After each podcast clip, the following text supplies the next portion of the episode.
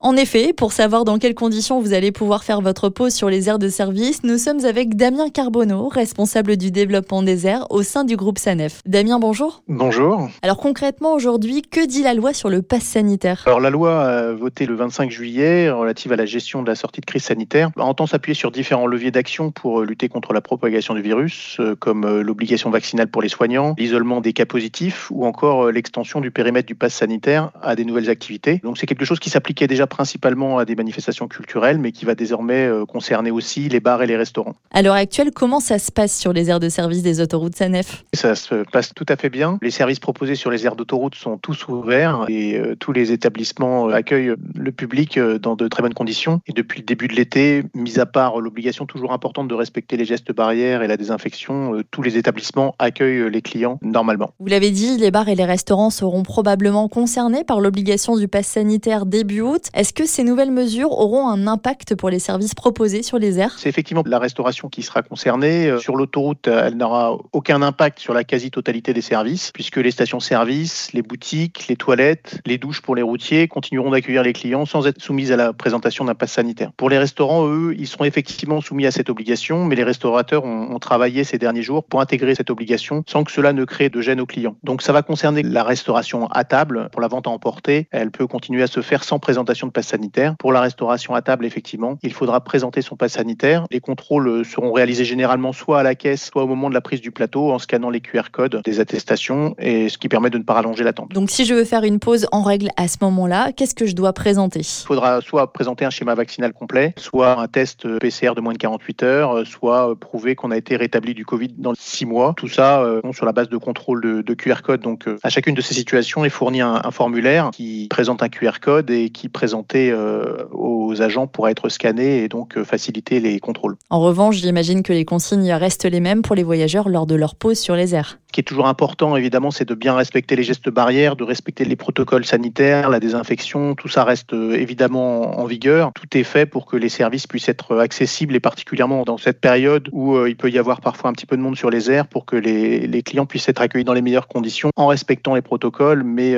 en cherchant à minimiser les, temps d'attente et, puis à faire en sorte que les gens puissent profiter de leur pause dans les meilleures conditions. Merci Damien. Toutes les équipes sont donc mobilisées pour vous offrir la pause la plus agréable possible malgré les circonstances. L'objectif étant toujours de repartir bien reposé et en toute sécurité.